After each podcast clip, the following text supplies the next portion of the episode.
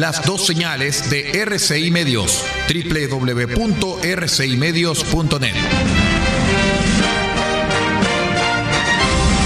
RCI Medios es un medio de comunicación independiente con asiento en la ciudad de Copiapó, tercera región de Atacama, con capacidad de transmitir hasta el 95% del territorio nacional. RCI Medios pertenece a RCI Prensa y Comunicaciones. Su fundador y editor de prensa es el señor Aldo Ortiz Pardo. Su directora es la señorita Paula Ortiz Pardo, ambos con domicilio en la ciudad de Copiapó, tercera región de Atacama, Chile. Siga junto a nosotros, acompáñese de la señal de RCI Medios, la plataforma independiente del norte del país.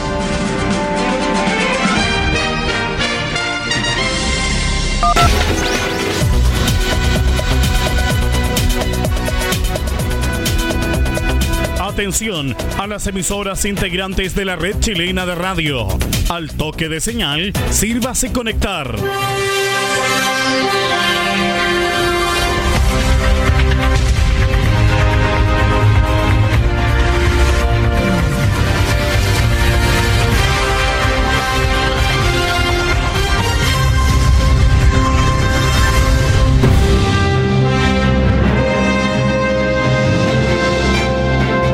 Es hora de noticias desde el centro informativo de la red chilena de radio. Comenzamos RCI Noticias. Conectados con todo el país.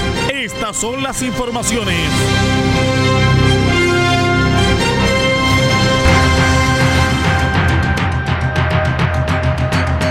Cero horas, dos minutos. Estas son las noticias en RCI Medios y en nuestros asociados. Vamos a contarles de inmediato que la tarde del martes el gobierno anunció que se logró vacunar a más de 5 millones de personas con una o dos dosis de la inoculación contra el COVID-19 a seis semanas del inicio de la campaña. En concreto, según reportó el presidente Piñera en línea con datos del Ministerio de Salud, 5.011.517 personas han recibido una o dos dosis de la inmunización, ya sea de Pfizer, BioNTech o Sinovac. Ahora la mira de la moneda se fija en su otro compromiso, que es vacunar a 15 millones de chilenos durante el primer semestre de 2021. Piñera confirmó la noticia desde Palacio, donde agradeció al personal médico, académicos y Fuerzas Armadas por su trabajo a la hora de asegurar que el proceso de vacunación se haya desarrollado de manera fluida. Al superar la barrera de los 5 millones de vacunados, el Ejecutivo reportó que decidió modificar el calendario que rige el proceso, especialmente en la población menor a los 60 años. Así, a partir del miércoles 24 de marzo, se iniciará la vacunación en la población entre 50 y 59 años, para luego dar paso a las generaciones más jóvenes.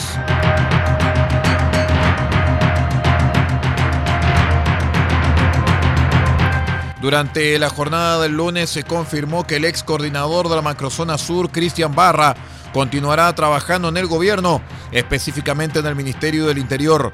Recordemos que Barra presentó su renuncia al cargo tras un diálogo publicado durante el Domingo del Mercurio, donde señaló que a las Fuerzas Armadas le falta voluntad para actuar en los hechos de violencia que ocurren en la zona. Sin embargo, durante la jornada del martes y tras consultas de la prensa, el ministro vocero de gobierno Jaime Belolio confirmó que Barra continuará trabajando en el Ministerio del Interior. Efectivamente, Cristian Barra vuelve al Ministerio del Interior. Eso es algo que tendrá que ver el ministro en su momento, sostuvo Belolio.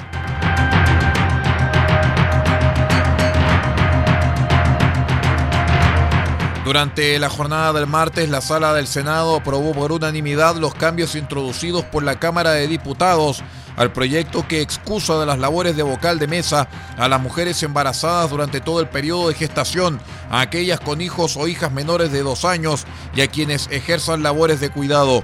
La norma iniciada en moción busca proteger la maternidad del desgaste que implica trabajar en los procesos electorales. Estos implican extensas jornadas y la mayor parte de ellas en verano. La Comisión Especial de Mujer e Igualdad de Género fue la instancia que analizó la propuesta y aprobó las tres modificaciones introducidas por los diputados. Una de ellas señala, por ejemplo, la causal de excusa para ser vocal de mesa relativa a la maternidad, la expresión aprobada por el Senado que señala estar en la mujer en estado de embarazo durante todo el periodo de gestación por la de tratarse de personas gestantes durante todo el periodo de embarazo. En la segunda modificación se fijó incluir al padre dentro de la causal de excusa relativa a los hijos menores de dos años. 0 horas 5 minutos y medio. Espérenos.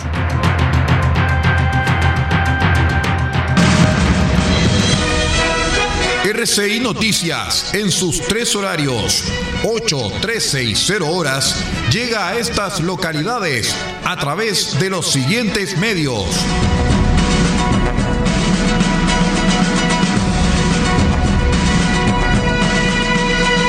De Almagro, Radio Bahía 98.3 FM, sube la radio.cl y radiospace.cl. El Salado, reactivasalado.cl. Chañaral, Radio Barquito 94.5 FM y Radio Star Mix 100.1 FM. Caldera, Radio Barquito 94.9 FM, Radio Nautilius 107.3 FM y Radio Norte Atacama.cl. Copiapó, Radio Decibeles 88.7 FM, Radio Festiva 100.9 FM, Radio Corporación 106.3 FM y Radio La Familia.cl. Vallenar, la voz del Huasco.cl. Huasco, Red Alternativa 102.3 FM y 105.5 FM. Freirina, Radio Oye Más, 100.5 FM. San Francisco del Monte, RCW, Radio Compañía en Onda Corta, Canal Internacional, desde los 3.495 kHz, banda de 85 metros, 6.925 kHz, banda de 43 metros, 7.610 y 7.710 kHz, banda de 41 metros. Y para todo el país, rcimedios.cl en sus señales 1 y 2. RCI Noticias, el primer servicio informativo independiente del norte del país.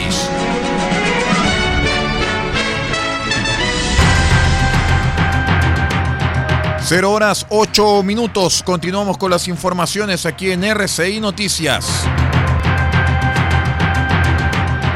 Les contamos que tras asumir como presidente de la Comisión de Constitución de la Cámara, el diputado socialista Marcos Silavaca anunció que la próxima semana espera poner en tabla el tercer retiro del 10% de los fondos previsionales para Chile Luego de agradecer la gestión durante los dos últimos años del expresidente de la comisión, Matías Walker, el diputado y la vaca precisó que esperan comenzar la discusión del retiro el próximo 25 de marzo.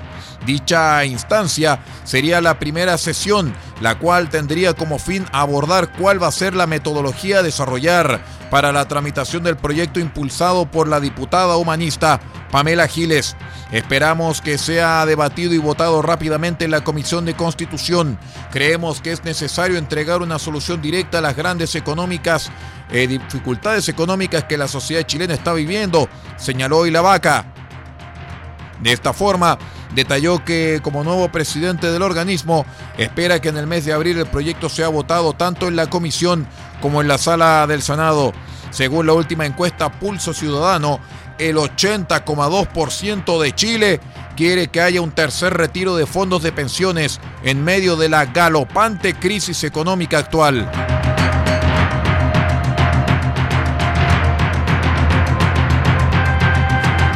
Filas, cero distanciamiento físico y vagones repletos es la realidad que se registró durante la tarde del martes en el biotren.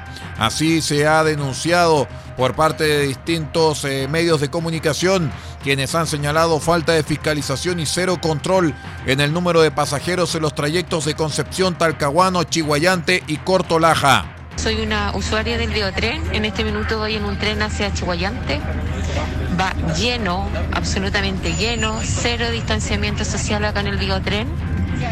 Eh, nadie fiscaliza, es un foco de contagio. Yo soy una, usuaria frecuente, viajo acá en el biotren por seguridad, pero entre ayer y hoy es un caos el biotren.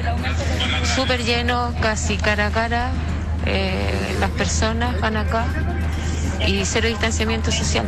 Falta fiscalización acá en el biotren. Tras meses de reclamos por parte de la comunidad por falta, eh, falta de control, se inició un sistema de fiscalización en 11 puntos del Gran Concepción, lo que llevó al colapso del tránsito y en los traslados de los usuarios del transporte público. A modo de ejemplo, un trayecto que solía tardar media hora se extendió hasta por tres horas. Por ello, a fin de evitar los tacos, es que miles de penquistas optaron por el servicio del tren suburbano Biotren, haciendo que colapsaran los vagones, impidiendo la más mínima distancia entre las personas, convirtiéndolos en un preocupante foco de contagio del COVID-19.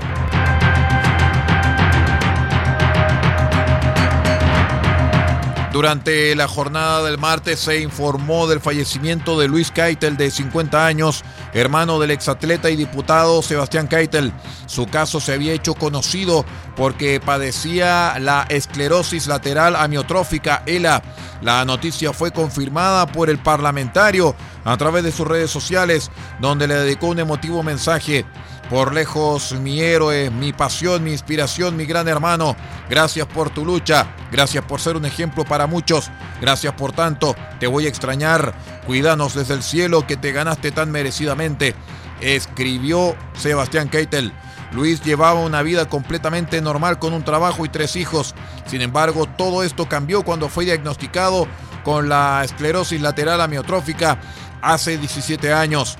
Su salud se fue deteriorando poco a poco hasta que su cuerpo se paralizó completamente. En el último tiempo no podía caminar ni hablar y dependía de la ayuda de terceros para poder sobrevivir. Son las 0 horas con 12 minutos. Es todo en cuanto a informaciones a través de RCI Medios y nuestros asociados. No se olvide que luego en un ratito más, a las 8 de la mañana, llega nuestra emisión central de R6 Noticias con todo el panorama regional del norte del país y también de Chile entero. Se despide de ustedes Aldo Ortiz Pardo en la lectura de textos, Paula Ortiz Pardo en la dirección general de rcimedios.cl, nuestra multiplataforma de noticias. Que tenga usted una excelente jornada. Ya viene Radio Francia Internacional. Buenas noches.